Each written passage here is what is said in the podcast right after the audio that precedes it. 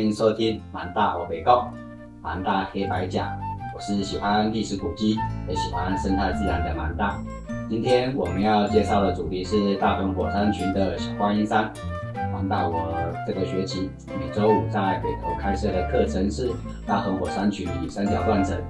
大屯火山群位在台湾的北部，众所皆知。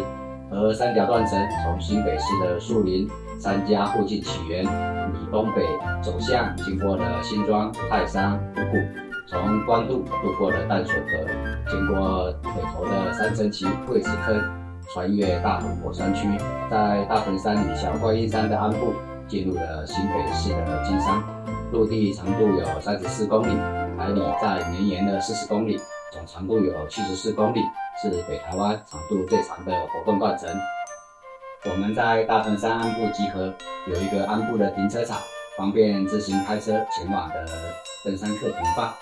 安部除了是三角断层通过的地方，也是台北市与新北市的交界。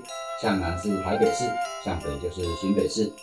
安部也是大屯山与小观音山两山交汇的地方所形成的垭口，是东北季风的通路。每年的东北季风从阳明山安部吹进台北市，安部与半山腰的竹子湖是台湾雨量最丰沛的地区。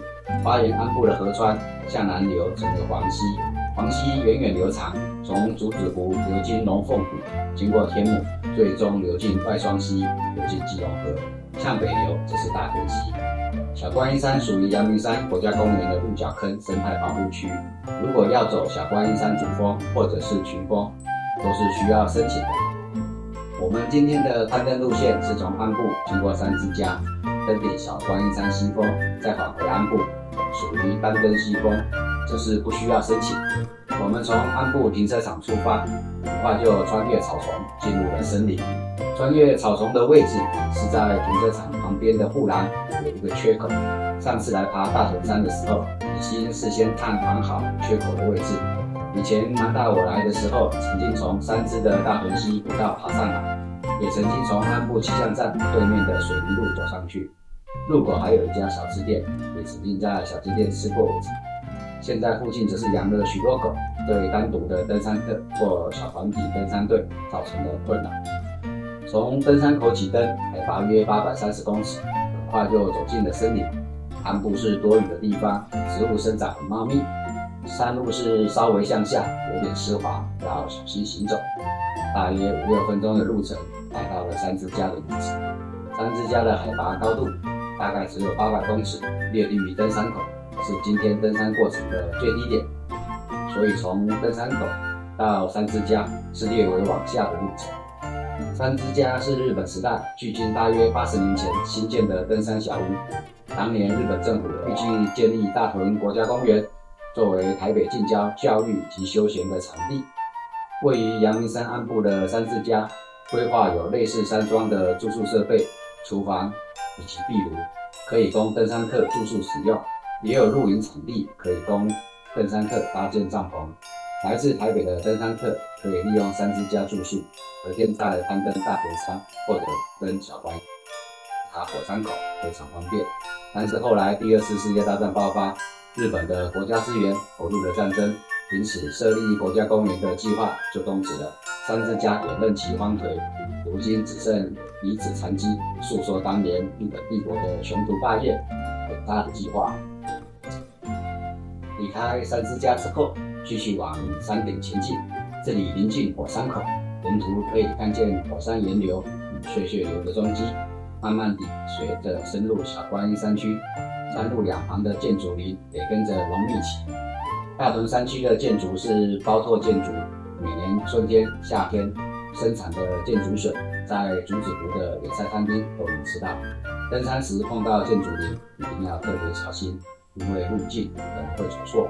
我们很慎重的在每个岔路口确认道路之后再往前走，因为路旁有许多小径，有采建筑的农民穿行的痕迹。必须要小心确认，不要跟随草建准的农民步伐进入了建筑森林。大屯山区曾经有登山客或者是水农误入小径迷路的先例，千万不可轻忽。其实我们也在沿路的岔路口看见有人摆放名字，蛮大我特意看了一下，是贴银箔的小轮子，看起来像是水门摆放的路标，也有像先贤或者是魔神之类的意思。经过了两段的采水道插入之后，海拔也上升超过九百公尺，竹林是密不透风的，山路非常的陡峭且湿滑。这一段的上坡非常结实，经过了艰苦的奋斗，终于登上了明线，也就是从小观音山站背到登山口起飞的捷径。这时海拔高度已经超过一千公尺，我们向左转，继续往上爬，约莫五分钟的光景，就抵达海拔五千零四十三公尺的小观音山西峰及一千零五十六公尺的西峰。我们的位置在西峰向南或者是向东，可以展望小观音山的火山口。直径有一千五百公尺宽，深度达到三百公尺，是东亚最大的火山口，比日本的富士山还大。今天的天气好，火山口一览无遗。同学很奇怪，觉得为什么没有火口湖呢？难道我解释了，有一个登山服装的品牌叫 North Face，台湾翻译成北脸。North Face 其实是指阿尔卑斯山几座北面的山壁，包括著名的马特洪峰等等。以山形陡峭，如同人的脸部而闻名。北半球的山脉的北边，因为地球偏转，日照的时间比较短，气候比较寒冷，地形比较险峻。从山脉的北面攀登，通常比南面困难。小观音山火山口，因为台湾的台风多，东北季风吹雨量丰沛，溪流向源的侵蚀严重，因此北面被侵蚀崩塌，也因此形成了。火山口的破口，而且破损的方向会在北边，造成了小观音山的火山口侵蚀崩塌的溪流就是大屯溪。大屯溪是山支的重要河川，在大屯溪的上游，当地留有一个地名叫做鹿寮溪，鹿寮旗叫做寮家。鹿寮旗是一个有鹿寮、有个陡坡的地方，以前是平埔族、白德兰族少基用社的猎场。到了清朝时期。大屯溪沿岸生长许多大溪，也因此吸引了许多先民利用大屯溪的溪水来浸泡制作染染的染地，也利用山区的坡地种植茶叶。茶叶是大屯溪流域最重要的出产。从清朝时期，先民就到山区种茶，等到淡水开港通商，淡水一要成为国际商港，临近淡水港的大屯溪山区，自然就成为茶叶最早发展的地方。而随着淡水港的贸易畅旺，商工往来频繁，木炭需求大增，因此大屯溪上游的森林也是烧制木炭的地方。大屯溪流域的茶叶、染地及木炭，仰赖大屯溪古道运送到淡水，居民的日用品也是从淡水运来，横跨大屯溪通行不便，因此建造了桥梁。起初是在道光年间新建的木桥，距今大概有两百年的历史。后来在同治末年改建成石桥，石桥的历史约有一百五十年，是由当地的火山岩雕凿而成。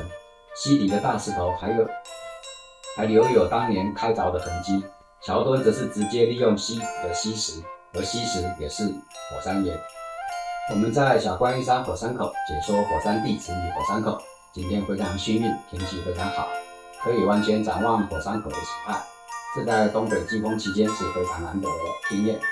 接着我们回程下山，回程是走小观音山战备道路，大约在海拔一千公尺左右接回的水泥路面，心里忐忑不安的大石也终于放下。其实上山走大屯溪古道时，大我一方面担心沿途湿滑，学员可能跌倒；一方面也担心学员掉队误走踩水的路径，因此是频频回首探望，岔路口也都会耐心等待学员的到齐了再向前前进。如今终于顺利下山，也让蛮大我松了一口气。就在迈开大步轻松向下走的时候，竟然有学员因为路面破损跌倒，幸好没有受伤，但是已经让蛮大我吓出了一身冷汗，算是今天登山的一个插曲。回到登山口附近，又碰到了一大群流浪，对着我们狂叫。我们人多又有登山杖防身，野狗对我们是莫可奈何。但是如果是我自己一个人，或者是只有两三人，看到流浪狗的阵仗，是会害怕。下山之后，我们去竹子湖聚餐，照顾本地产业。等待空位期间，开始飘雨。感恩老天爷赐给我们半天的好天气，也感谢听众朋友耐心聆听我们的节目。到这边结束，祝大家平安喜乐，我们下期再见。